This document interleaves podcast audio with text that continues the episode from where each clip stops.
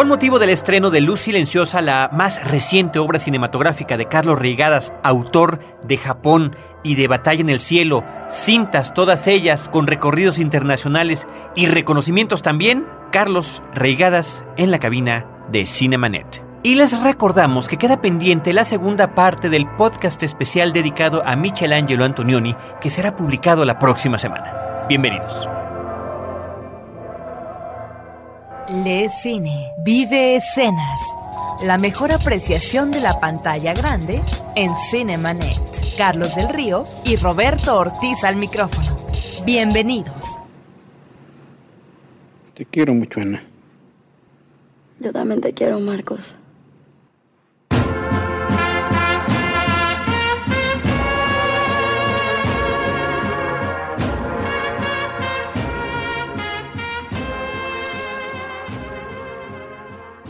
www.frecuenciacero.com.mx es nuestro portal principal, el programa se llama Cinemanet y también lo pueden encontrar en cinemanet.com.mx. Tenemos un buzón de voz para que nos llamen desde cualquier parte de la República Mexicana 01800 087 2423. Es un número gratuito, dicen que su mensaje es para Cinemanet y eso es todo. 01800 087 2423 el correo electrónico promociones. Yo soy Carlos del Río. Les doy una cordial bienvenida porque tenemos un estupendo pretexto que es el estreno de la película Luz Silenciosa de Carlos Reigadas para platicar con él directamente. Roberto Ortiz. Pues mira, realmente es un gusto porque hemos entrevistado aquí a directores jóvenes y no tan jóvenes del cine mexicano de estos años recientes, sobre todo aquellos que están realizando su ópera prima y a veces solamente se quedan en la ópera prima porque difícilmente pueden continuar su carrera en eh, una estructura cinematográfica por parte de México muy difícil para poder trascender en términos de una producción continua. Creo que en esta ocasión tenemos a un cineasta del cual tal vez podríamos decir que estamos ante un autor eh, de cine y que ya con tres películas ya realiza una carrera muy notable y de reconocimiento internacional. Carlos Regadas, bienvenido a la cabina de Cinemanet. ¿Cómo están? Pues muy bien, con el gusto de que hayas hecho este esfuerzo por estar en la cabina de Frecuencia Cero para platicar con nuestro público, principalmente público cinéfilo, acerca de tu trayectoria como cineasta, que es singular, por decirlo menos. Bueno, sí, estoy muy contento de estar acá y podemos platicar de todo lo que quieran. Mi trayectoria es algo que evidentemente se va forjando al margen de mí. Todos vamos dejando una línea detrás y hay una vía enfrente, aunque no la veamos. Pero yo siempre pienso en términos de películas individualmente. Nunca considero, y creo que es peligroso además hacerlo, que estoy en una carrera o que tengo que llevar una estrategia o gestionar un proyecto, ¿no? Para mí cada película es una necesidad y un fin en sí mismo. Y así es como he trabajado desde que empecé hasta hoy. Tú eres una persona que comienza en Super 8 milímetros y luego, bueno, lo vemos ya haciendo una ópera prima que tiene una incursión muy favorable en festivales internacionales y también reconocimiento de la crítica. Una película eh, que se aleja totalmente de las convenciones, de lo que nos tiene acostumbrado el cine nacional o de ciertos manejos genéricos a propósito de directores y no consabidos que de alguna manera se le han seguido la pista en términos temáticos, en términos de personajes y en términos de narrativa. En ese sentido, Japón sí estamos ante una exploración visual y narrativa que eh, no habíamos visto en los últimos eh, años en el cine mexicano. No porque sea un punto y aparte en la cinematografía nacional, pero creo que sí estamos ante un cineasta eh, diferente al común denominador. Sí, es probable que así sea, pero desde luego que creo que eso responde al hecho de, de, que hago las películas siguiendo mis propios instintos, mi intuición, eh, mis valores y mi gusto, y evidentemente mi gusto cinematográfico, lo cual responde a influencias de todo lo que he visto en mi vida y sobre todo de la vida misma. En ese sentido, yo nunca me he planteado ver cuáles son las características o tendencias o la tradición, por ejemplo, mexicana, ni nada por el estilo para hacer algo diferente. Eh, siempre he hecho todo, como te digo, siguiendo simplemente mi propio gusto, sin ningún ánimo de romper, sino de hacer lo que yo realmente apreciaría como espectador. En ese sentido, eh, la unicidad o lo original que puede tener lo que he hecho responde solo al hecho de que cada uno de nosotros es único y que yo respondí a mi visión personal. ¿Podrías comentarnos un poco, yendo, haciendo esta retrospectiva el que hemos iniciado, cuáles son esas inquietudes en Japón? ¿Te refieres a, pero como a inquietudes temáticas, formales o...? Finalmente todo, ¿no? Es desde la historia de este hombre que va en busca del suicidio, su encuentro con esta mujer en la provincia mexicana, pero además, por supuesto, la forma en la que está tratada la película, el no escoger actores profesionales, en fin. De acuerdo. Pues este, fíjate que yo era abogado y cuando pensé en que algún día haría películas y decidí cambiar e intentarlo, de alguna forma, me acuerdo que tenía una película de guerra en la cabeza que todavía la tengo. Pero cuando empecé a hacer mis cortometrajes, como dijiste en Super 8 en Bélgica, y me planteé hacer la primera película para ver si podía hacer cine de verdad o no, eh, recurría a algo más tangible y más fácil de realizar que una película de guerra. Y, por eso fui a la Barranca de Mestitlán, que era un lugar que conocía desde niño porque mis abuelos tenían una casa cerca en el estado de Hidalgo. Y planteé finalmente un tema que es muy propio de, de la adolescencia, aunque es una pregunta para toda la vida y que la hacen también evidentemente los filósofos mm, brillantes, que es ¿por qué no suicidarnos? ¿no? Camus decía que era la pregunta única, la primera de todas. Y entonces, a partir de ahí, tomé el personaje de Alejandro Ferretis, que era un hombre muy especial que yo conocía desde la infancia porque había sido amigo de mi padre y que le encantaba hablar de todo esto. Era una especie de intelectual un poco trasnochado en los años 60, muy activo en política y en pensamiento. Había. Siempre él me recomendó los primeros libros que leí en mi vida ya de adolescente el existencialismo, Arthur Kessler, Edgar Morin, y lectura interesante. Y él me, hacía mucho pensar en el propio personaje de la película. Siempre me pareció que era un poco arrogante esa posición de no me suicido y yo puedo decir sobre la vida, cosa que es cierto que los humanos podemos hacerlo, pero quería una película en la que algo orgánico, algo de la naturaleza, contrarrestar esa tensión que efectivamente tiene el ser humano, la capacidad de decidir qué hacer con su vida. ¿no? Entonces desde ahí eh, integré ese territorio que conocía, ese lugar con esta historia y de alguna forma, eh, yo había visto películas desde los 15 años casi sin parar, una diaria. Y obviamente había llegado a mis conclusiones sobre qué es el cine, como no dogmática, sino hasta ese momento de mi vida. Y me di cuenta que para mí el cine se parecía mucho a la música en el sentido de que la forma y el fondo son la misma cosa. A pesar de que la mayoría del cine para mí es literatura ilustrada y por eso se nota que hay una diferencia entre forma y fondo porque primero se escribe una historia y después se ilustra. Entonces ahí sí apliqué principios como ese, como que no se escribe un guion y luego un guion técnico, sino que la descripción del guion es simplemente la forma en que vas a filmar la película. Por eso están los movimientos de cámara y todo como se puso en, escena esa película. Y de ahí también eh, tomé el principio de, la actuación que es una idea que es bresoniana, no mía, que la describió muy bien, aunque yo con la vida he descubierto otras cosas, pero básicamente la idea de que los actores pertenecen al teatro, o la actuación pertenece al teatro. Y lo digo con todo respeto para los actores, me da mucha pena a veces decir eso, pero eh, sé que el trabajo ya es de por sí escaso y que se hacen muchos esfuerzos, pero creo que realmente el cine tiene una cualidad distinta y es que la cámara y el, el micrófono captan eh, la esencia de lo que tienen delante. Y si es un ser humano, pasas directamente a su naturaleza.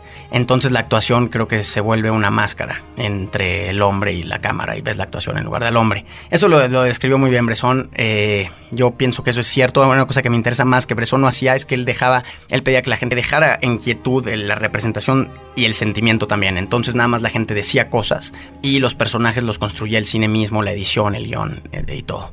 Y eso lograba algo muy especial, una especie de sentimiento de trascendencia. Pero yo lo que sí le pido a los actores es que sientan algo no que lo representen, pero que lo sientan de verdad. Entonces, eso hace que de alguna forma yo siento que los personajes que he retratado están un poco más vivos en su individualidad que los de Bresson. Los de Bresson son más como personajes justamente cinematográficos, un poco abstractos, y los míos son los humanos que están delante de la cámara. Bueno, eh, eso lo he ido descubriendo a lo largo de estas películas. Así hice esa película, la rodé en un cinemascope muy, muy especial, en una ventanilla 16 milímetros clásica, 1.33, pero con un lente anamórfico delante que, que comprimía a 2x1, por lo tanto el, el cinemascope es de 1 por 266, el, el Cinemascope tradicional es de 1 por 240, 1 por 235. Y es un formato realmente hermosísimo y el lugar me, me apasionaba, entonces traté de fotografiarlo con mucha dedicación. Y pues eso fue más o menos la historia de Japón.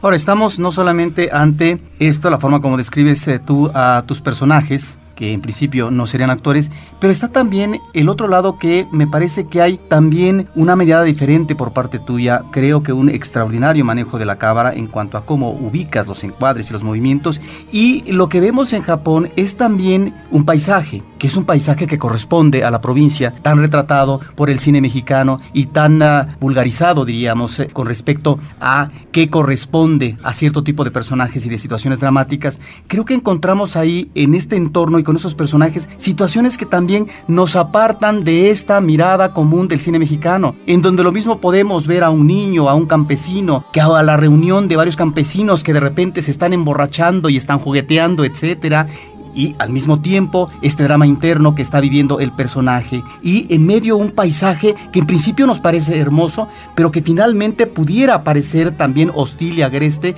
y tal vez en ese sentido en correspondencia con una situación interna que viven los personajes. Sí, es cierto que el paisaje juega un papel fundamental y quizás lo sientes tú bien relacionado con los personajes, justamente retomando esa idea que yo decía de fondo y forma, ¿no? De alguna forma, un personaje más o la historia misma, el cine mismo es, es también el paisaje. Finalmente en el cine ves lugares y personas, nada más. Entonces todo eso se, se une y se vuelve la misma película, ¿no? No es que sea una historia y ahí toma lugar y de pronto hay paisajes del amanecer, sino que la película se está contando con el lugar mismo y ese lugar mismo es los personajes o es otro personaje, pero incide siempre en los personajes. Como tú dices, es un lugar lleno de belleza, pero esa belleza también es cruel, ruda, eh, violenta. Y ves que así es el mundo, es, es hermoso y es violento al mismo tiempo, igual que nosotros mismos, ¿no? Entonces, en esa película sí puede haber, si quieres, una visión diferente del campo, no porque te digo una vez más yo haya visto cómo era el cine y lo traté de ser diferente, sino porque lo hice como yo lo he sentido toda la vida. Yo he pasado prácticamente todas mis vacaciones y todos los fines de semana desde niño en el campo,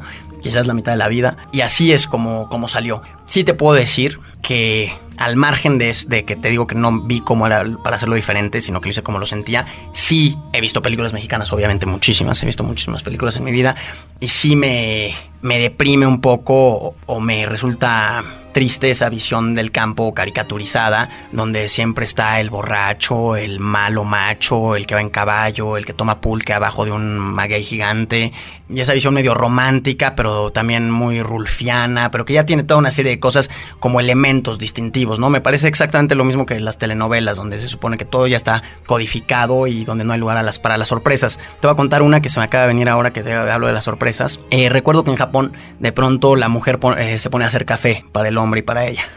Una vez un alguien eh, justamente que caen todos los clichés, me dijo, oye, pero ¿cómo es posible que haya esa cafetera que es Art debe ser de los años 30, francesa o yo qué sé, ahí en una casa en el campo mexicano? Claro, él quería, y le dije, ¿tú qué tendría que haber? Y dijo, una, una lata vieja, eh, rota, de comida donde ahora ya hace su café, ¿no? Lo típico de que en las películas estas eh, todos los pobres cocinan con leña, ¿no? Ese tipo de cosas que ves en las telenovelas y todo es como se supone que tiene que ser, pero justamente como casi nunca en la vida real, o por lo menos los observadores de la vida real se dan cuenta que no es así.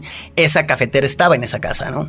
Ahí estaba, no sé desde cuándo ni por qué. Quizás algún hacendado ahí se fue en algún momento, se le cayó del coche o quizás se remató en, un, en una lagunilla y fue a parar ahí. Y ese es el tipo de cosas que a mí me parecen hermosas observar. Y una vez también oí a alguien que dijo, cuando no sepas, por ejemplo, cómo representar a un policía en una película, es lo justo al contrario de cómo se supone que tiene que ser y a ser auténtico y va a ser verdadero. Porque la vida todo el tiempo es diferente de cómo se supone que tiene que ser. Esto me recuerda la anécdota de Los Olvidados, eh, muy comentada ya, eh, de Luis Buñuel, que él, antes de realizar la película, un hombre que venía de España y que en principio a lo mejor no tendría una gran identificación de esta realidad cruda eh, de los adolescentes de la calle y demás en la Ciudad de México, pues resulta que él hizo todo un uh, trabajo de campo porque se vestía e iba a estos barrios, a estas colonias perdidas ya desde entonces en los años 50 y observaba estas uh, camas con cabeceras de latón que después criticaron mucho que dice, ¿cómo que un pobre va a tener eso? Bueno, pues existían, estaban ahí y pertenecían a una realidad específica. Claro, lamentablemente eh, en la dirección de arte es muy habitual eso, de ver gente que, que hace lo que se supone que, que tiene que ser. Y, y, y, la, y, la, y, la, diferencia está en la observación directa y pura, sin, sin ideas. Estamos platicando con Carlos Reigadas en Cinemanet. Vamos a nuestra primera pausa y volvemos de inmediato con él.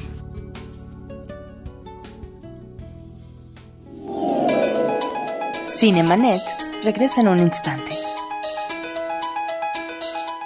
Ahora, diseñar y hospedar su página web será cosa de niños. En tan solo cinco pasos, hágalo usted mismo sin ser un experto en Internet. Ingrese a suempresa.com y active ahora mismo su plan. Suempresa.com, líder de web hosting en México. ¿Quieres anunciarte en nuestros podcasts? Este espacio está reservado para ti. Llámanos al 2455 5096 o escríbenos a ventas arroba frecuenciacero.com.mx. No lo pienses más. Sé parte de la revolución publicitaria en Frecuencia Cero. Digital Entertainment Network. Porque sentirse bien es cuestión de decisión. Frecuencia positiva. Un podcast de frecuencia cero. Pláticas íntimas a puerta abierta. www.frecuenciacero.com.mx Historias múltiples en tiempos cortos. Cinemanet. Regresamos.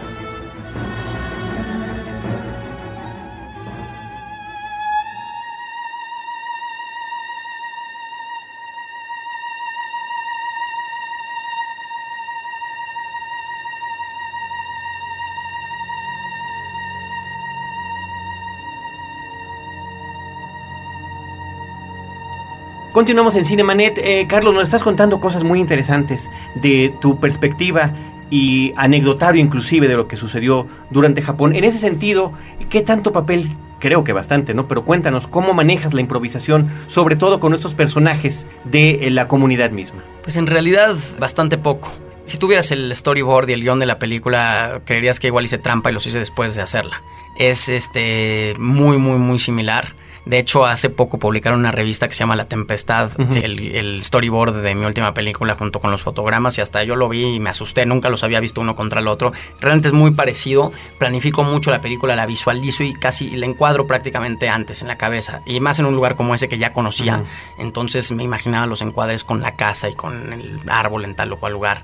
Eh, lo que sí no cabe duda es que trato de dejar que la, los regalos que te da la realidad, las sorpresas de la naturaleza o de la gente cuando se equivocan, por ejemplo. Que son muy espontáneas de repente, ¿no? Exactamente. Eso enriquece a la película. Es decir, yo no quiero decir que la planifico igual de bien. De hecho, yo siempre digo que la mayoría de los cineastas dicen que la película nunca llega a lo que su imaginación da. Yo digo lo contrario. Para mí, la, la realidad enriquece a mi visión. Eh, y da más. Mis películas quedan mucho mejor de lo que yo podría imaginar precisamente porque mi imaginación es menor que la vida real y que la riqueza de los seres humanos, ¿no? Me recuerdo en esa, por ejemplo, te voy a dar el detalle de ese momento en el que están todos los campesinos borrachos. Échate una canción, hombre. Y yo, órale, yo te acompaño. Dale. Dale. Empiézale. Anillo de boda que puse tus dedos. Yo ya me voy. yo ya no voy. Anillo de compromiso, ca cadena de nuestro amor. Estos campesinos trabajaban con nosotros. Y este campesino, por ejemplo, que canta, el gordo, eh, le encantaba, en todo momento se ponía a cantar, estaba bastante borracho casi todo el tiempo. Y me encantaba cómo cantaba el anillo de compromiso. Tuviste destino, porque mi cariño para radio no. Y la empezó a cantar dos días antes de esa toma. Yo no había previsto lo de la canción, pero vi que la cantaba. Entonces le dije: El día que filmemos esto, cuando yo te dé una patada en el pie, empiezas a cantar esa canción. Entonces no creas que se le ocurrió, pero sí me serví de él, de él para tomar esa espontaneidad y dársela. Lo mismo el que le hacía al perrito, que según él le hacía cantar también. Dijo, pues yo te voy a hacer cantar al perrito. Le dije, ah, pues tú haces cantar al perrito cuando yo te diga. Y frases que yo les oía decir, las ponía en escena en ese momento. Entonces hay un, finalmente el contexto está permitiendo que haya veracidad de alguna forma, pero todo está programado. Pero no está forzado. Por eso es que resulta tan espontáneo. Y bueno, así es, así es como funcionó. Y bueno, cuando canta Niño de Compromiso a mí también me, me fascina, ¿no? Y, y por ejemplo, ahí hubo una cosa, es que eso es a lo que iba. Se le escapa después de ese plano justamente el mismo gordo, que no es gordo, dice, eh, es que no nos dan suficiente para beber los de la película. Y obviamente cuando lo hice, inmediatamente me dijo el ingeniero de sonido, oye, no te preocupes, eso lo puedes borrar en, en, en postproducción. Alguien más me dijo, volvemos a hacer la toma, la, la, echó a perder este hombre. Y yo inmediatamente me di cuenta que para nada, que eso enriquecía absolutamente a la, a la toma, porque de alguna forma el cine es una representación, pero a veces cuando es verdadera es más verdadera que la misma verdad. Entonces ahí me di cuenta que le dabas la vuelta al cine y esa representación te dabas cuenta cuando él decía eso, que eso era verdad y que estaba ocurriendo y que era un verdadero campesino diciendo en ese momento eso y de alguna forma se vuelve más verdad. Lo mismo que en mi nueva película, por ejemplo, hay niños que están nadando y voltean a ver a la cámara. Si eso pasa en una película, en un estudio, en una telenovela donde todo es de por sí falso, todo está programado o eh, prefabricado. prefabricado están los actores ahí disimulando que son no sé qué en un set, que y si voltean a la cámara se cae el teatro, pero en el acto. En cambio, aquí si voltean a la cámara, la enriquecen porque te das cuenta que de verdad están nadando ahí y que de verdad existen y que de verdad van a nadar ese lugar los niños y que se vuelve casi como documental, pero no rompen la camisa de ficción en la que está todo metido. De Japón pasamos a una película que se desarrolla en el ámbito urbano, en la Ciudad de México. Y ahí encontramos también anotaciones visuales muy interesantes a propósito de una ciudad, las criaturas que viven ahí, pero una ciudad que finalmente resulta, a final de cuentas, cansada, caótica, tremebunda, muy difícil para poder convivir en ella. Batalla en el cielo. Que además, yo creo que lo podemos conectar con esto que nos estás comentando. Hay una numerosa cantidad de tomas de batalla en el cielo, que son en el metro, en la basílica, en lugares al aire libre, donde uno se pregunta cómo controlar efectivamente a este grupo de personas, o efectivamente el, que está en el pasillo del metro voltea dos o tres veces a la cámara, ¿no? Batalla en el cielo, descrita hoy por alguien en, en, una proyección a la que fui como Batalla en el lodo o por mi padre Mamada en el cielo. o, mi abuelo que dice que la verdadera batalla es no salirse del cine. este y luego también una vez llegó algún primo mío y le dijo, oye, perdón, no he podido ver la película de Carlos. Y le dijo, pues ni vayas. Eso me parece excelente.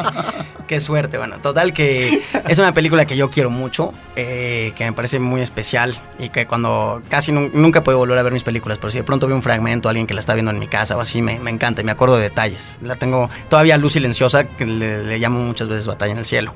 Eh, pues quería hablar de la ciudad que yo conocía, donde nací, donde crecí. En la primera hablé de temas filosóficos, en esta yo creo que hablé de temas sociológicos y de la justicia o injusticia no solo del hombre, sino de la propia naturaleza. Entonces la película es ruda, pero también tiene remansos de paz. Yo, como yo veo la ciudad, yo también la veo llena de oasis y me encanta vivir aquí. Y quería hablar de este tema tan recurrente que parece que están pasando un poco de moda, pero recuerdo cuando estaban tan de moda los secuestros hace unos años y eso que había una vez oí uno que casi casi se estaba quejando de que tuvieron que matar al rehén porque la policía los estaba molestando, como si le estuvieran impidiendo su derecho legítimo al trabajo, ¿no? Entonces este, te das cuenta de que había gente que caía en, un, en una especie de inconsciencia total y de pronto se decían, oye, pues, pues ¿por qué no agarramos este tipo, nos compramos dos coches, una casa y salimos de problemas y lo soltamos en un mes? Toda esa especie de inconsciencia y entonces la pregunta filosófica de si el hombre deja de hacer el mal a los otros por religión o por principio ético o por principio natural, todo eso yo quería que saliera adelante, ¿no? El principio ese aristotélico de que dice que cada hombre nacemos con la idea de hacer el bien y evita el mal como algo con natural pues yo quería hablar un poco en torno a eso. Eh, yo no tengo la respuesta tampoco, creo que es una mezcla de todo. Y pues así salió la película, una película en la que, por ejemplo, las escenas sexuales del principio y del final yo quería hacerlas realmente bellas y me acuerdo que pensaban que quería que cuando mis padres la vieran fuera tan hermoso la música y la fotografía y los cuerpos que trascendiera el tema de la felación y la gente se fijara en eso y eso fuera lo que les gustara. Lamentablemente muchísima gente no puede pasar el primer grado y entonces se fijó en, se focalizó en eso totalmente y entonces era la película del que quería impresionar y molestar a la gente haciendo esas cosas. Bueno, es ahí donde encontramos a veces en eh, algunos medios que nos hablan de un cineasta que tiene una intención de provocar con sus imágenes. Y no sé si por ahí vaya eh, este asunto, porque encontramos eh, escenas ciertamente insólitas que yo eh, no he visto, por ejemplo, en el cine mexicano, a propósito, por ejemplo, de Japón, una relación sexual del personaje principal con una anciana, una mujer supongo que octogenaria, ¿no? o por ahí va, algo realmente insólito en el cine nacional que nos ofrece realmente una escena muy, muy llamativa, muy sugerente por todo lo que está implicando en la relación de estos dos eh, seres. Y en el caso, por ejemplo, eh, de Batalla en el Cielo, creo que el periódico El País decía, digamos, como imágenes ah, que apelan al feísmo con respecto a personajes feos físicamente y gordos, ¿no? Que es ahí donde eh, uno se pregunta, ¿por qué este tipo de personajes? porque es el común que encontramos, digamos, eh, en la ciudad o en la sociedad, o es parte finalmente de este mare magnum que encontramos humano en esta, en esta gran ciudad. Sí, qué bueno, ese es un buen tema, porque efectivamente se me acusó de, de feísta y de casi de como de Todd Browning freaks, de placer por los horripilantes. Ándale. Incluso hace poco leí un artículo en un periódico nacional que decía que yo trataba de estetizar la fealdad, ¿no? Y no sé qué tanto.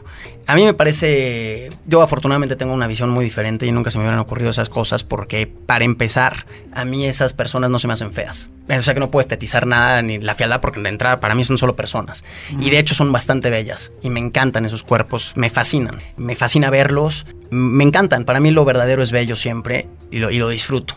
Y segundo, tampoco nunca he pretendido estetizarlos, ni, ni explotarlos, ni transformarlos, sino simplemente contemplarlos tal como son. Y finalmente sí respetar el realismo de la vida y, la autenticidad de las cosas que hay ahí. Sí, me, no entiendo por qué, y sí me molesta, lo tengo que decir, que en todas las telenovelas, por ejemplo, las muchachas del servicio doméstico sean siempre medio blanquitas o si son morenitas estén guapísimas, o si no es la viejita simpática y buena gente, ¿no?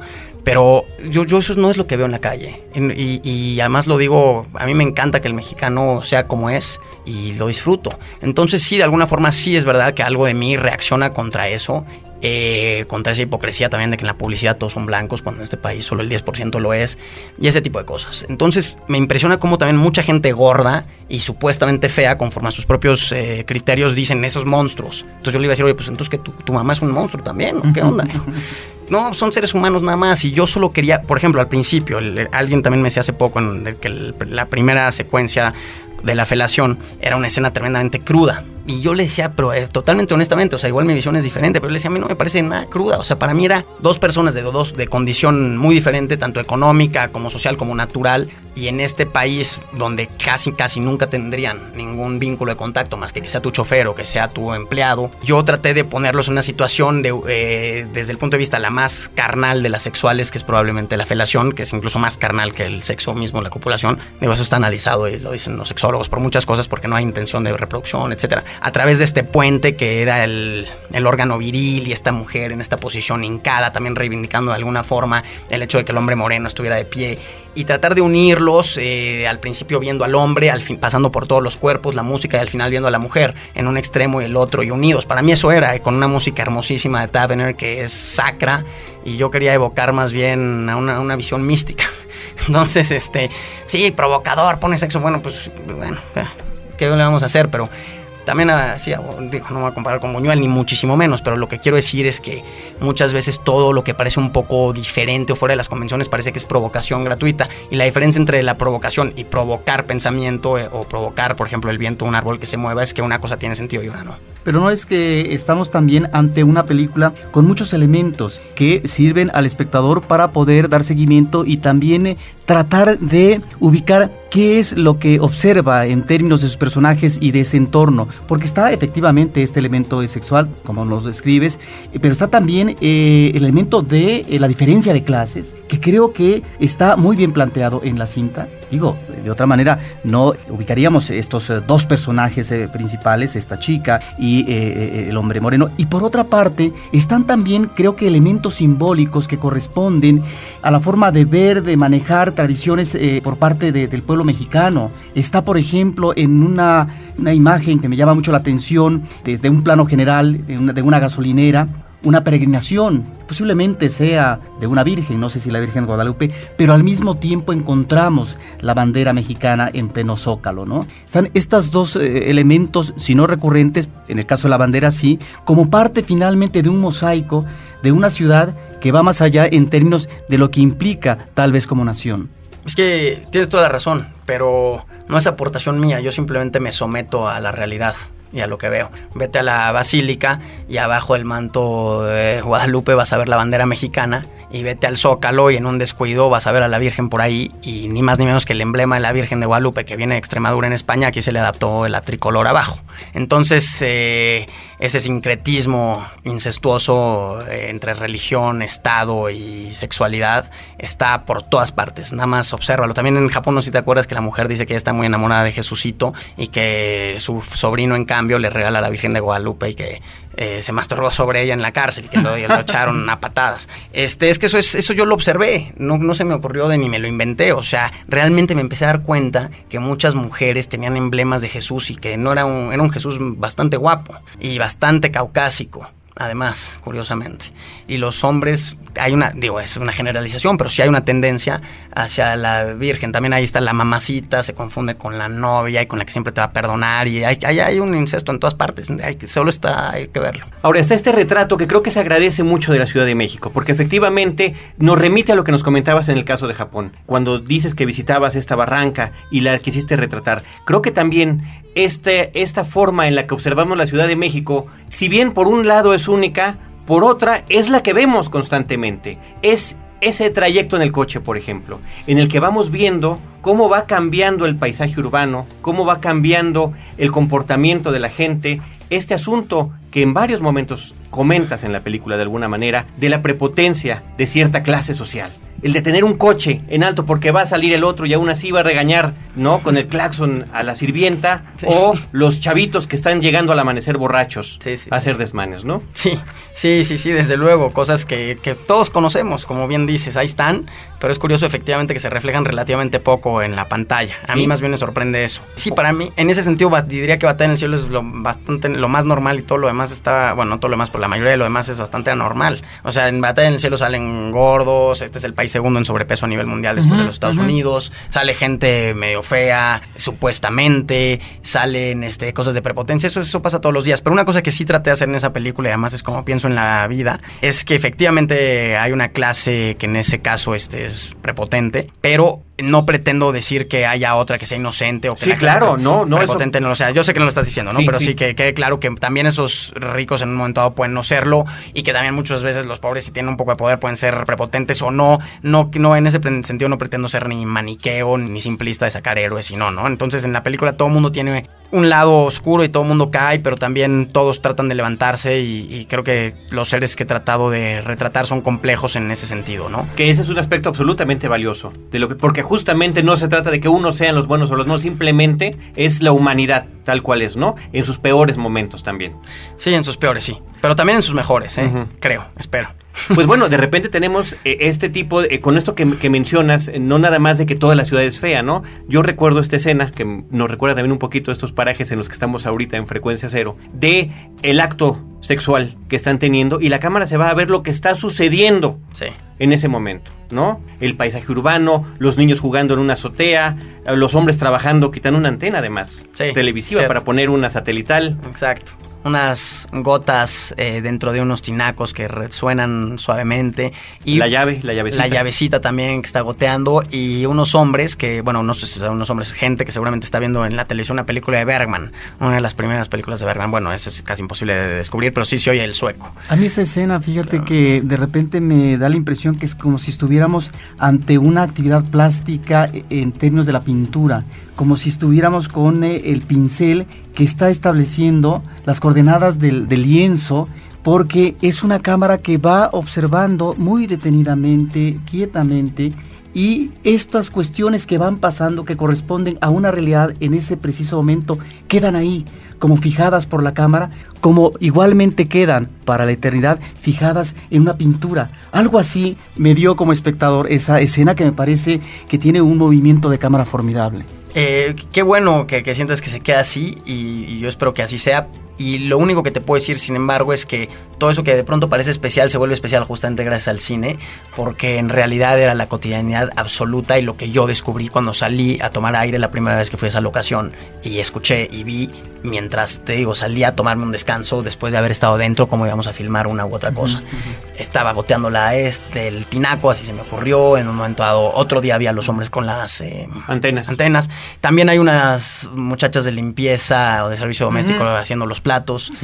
La cotidianidad total, eso es lo hermoso de la vida, ¿no? Que todo está ahí y que a veces lo observamos y se vuelve riquísimo y a veces se nos escapa y se nos diluye, también dependiendo de nuestros estados de ánimo, de nuestra percepción. Pero todo existe, hay una cosa en ese sentido de lo que existe y de lo que sentimos. Yo te quiero decir que muchas veces, por ejemplo, en mis películas me preguntan qué quieren decir o que la gente que me dice no las entiendo o que me dice yo le entendí es esto, como si fueran acertijos, ¿no? Yo lo que siempre digo es que yo no pretendo hacer precisamente acertijos o relativismo. En ese sentido no me, no me considero alguien posmoderno, eh, donde cualquier cosa es cual, lo que tú quieras, sino que creo que trato de crear una objetividad, incluso cuando pasen cosas aparentemente simbólicas o extrafísicas, o no sé cómo llamarles, oníricas, creo que siguen siendo objetivas y creo que el, el campo para lo abierto está en la subjetividad del receptor, del público. Y ahí creo que se completa la película, pero eso no quiere decir que la película esté abierta. Creo que todo es algo muy preciso, lo cual no implica que tú no lo puedas percibir a tu manera o yo la mía y cada quien a la suya. Por eso lo que dices de cómo percibiste tú esa secuencia es, es, ideal. Otra persona puede estar en otro lado y sigue siendo ideal porque eso simplemente son hechos. Y tú ya cada, cada quien se proyecta en los hechos mismos como en la vida real, justamente.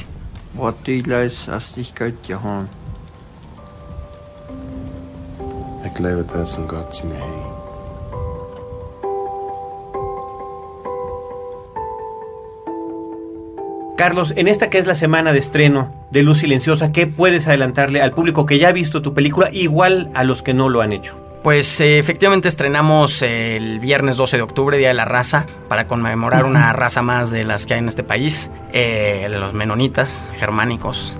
Puedo decir que es una película tierna, con mucha identificación a nivel emocional con los personajes, en la que más lo he buscado y logrado de mis películas. Eh, una película también de un conflicto. Antes había dicho que Japón era más de conflictos filosóficos, batalla en el cielo sociológicos. Esta yo diría un conflicto emotivo, humano, individual.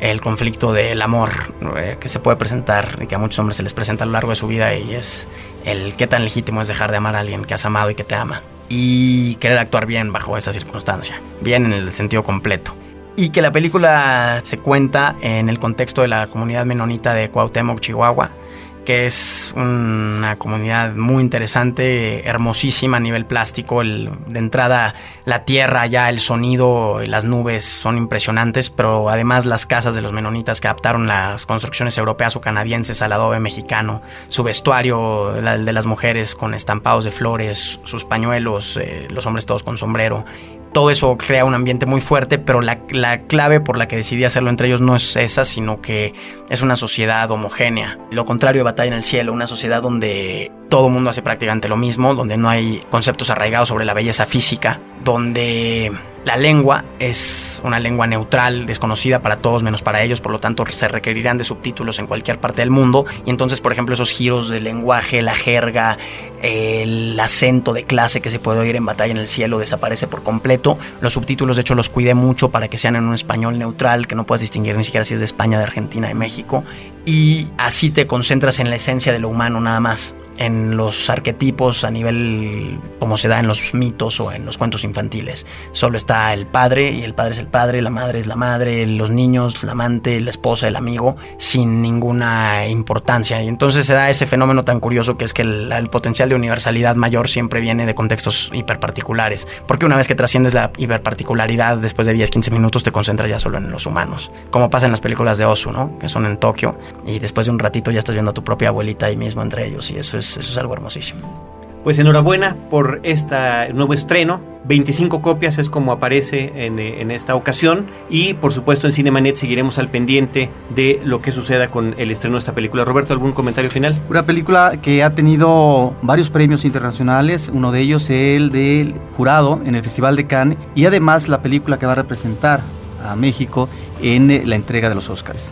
Tengo que decir que agradezco muchísimo a la Academia Mexicana el haber seleccionado esta película. Me parece no solo un espaldarazo a la película en sí misma, sino a, un tipo de cine que no necesariamente sigue los patrones habituales y eso me parece un algo conmovedor. Pues felicidades Carlos y a nombre de todo el equipo de Cinemanet, al equipo de producción, gracias por habernos dedicado este espacio para poder platicar con nuestro público de tu manera de ver el cine y la vida. Gracias por el interés y gracias al público. Le recordamos a todos que Cinemanet está disponible dos veces a la semana en su versión de podcast en www.cinemanet.com.mx y una vez a la semana en vivo en la zona metropolitana de la Ciudad de México. Horizonte 107.9 FM, 10 de la noche de el Instituto Mexicano de la Radio. También se escucha en línea, en vivo, en cualquier parte del mundo. www.imer.com.mx. Muchas gracias.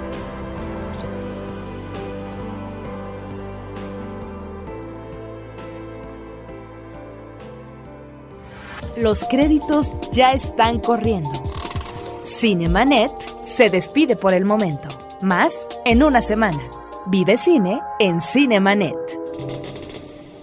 Frecuencia cero. Digital Entertainment Network.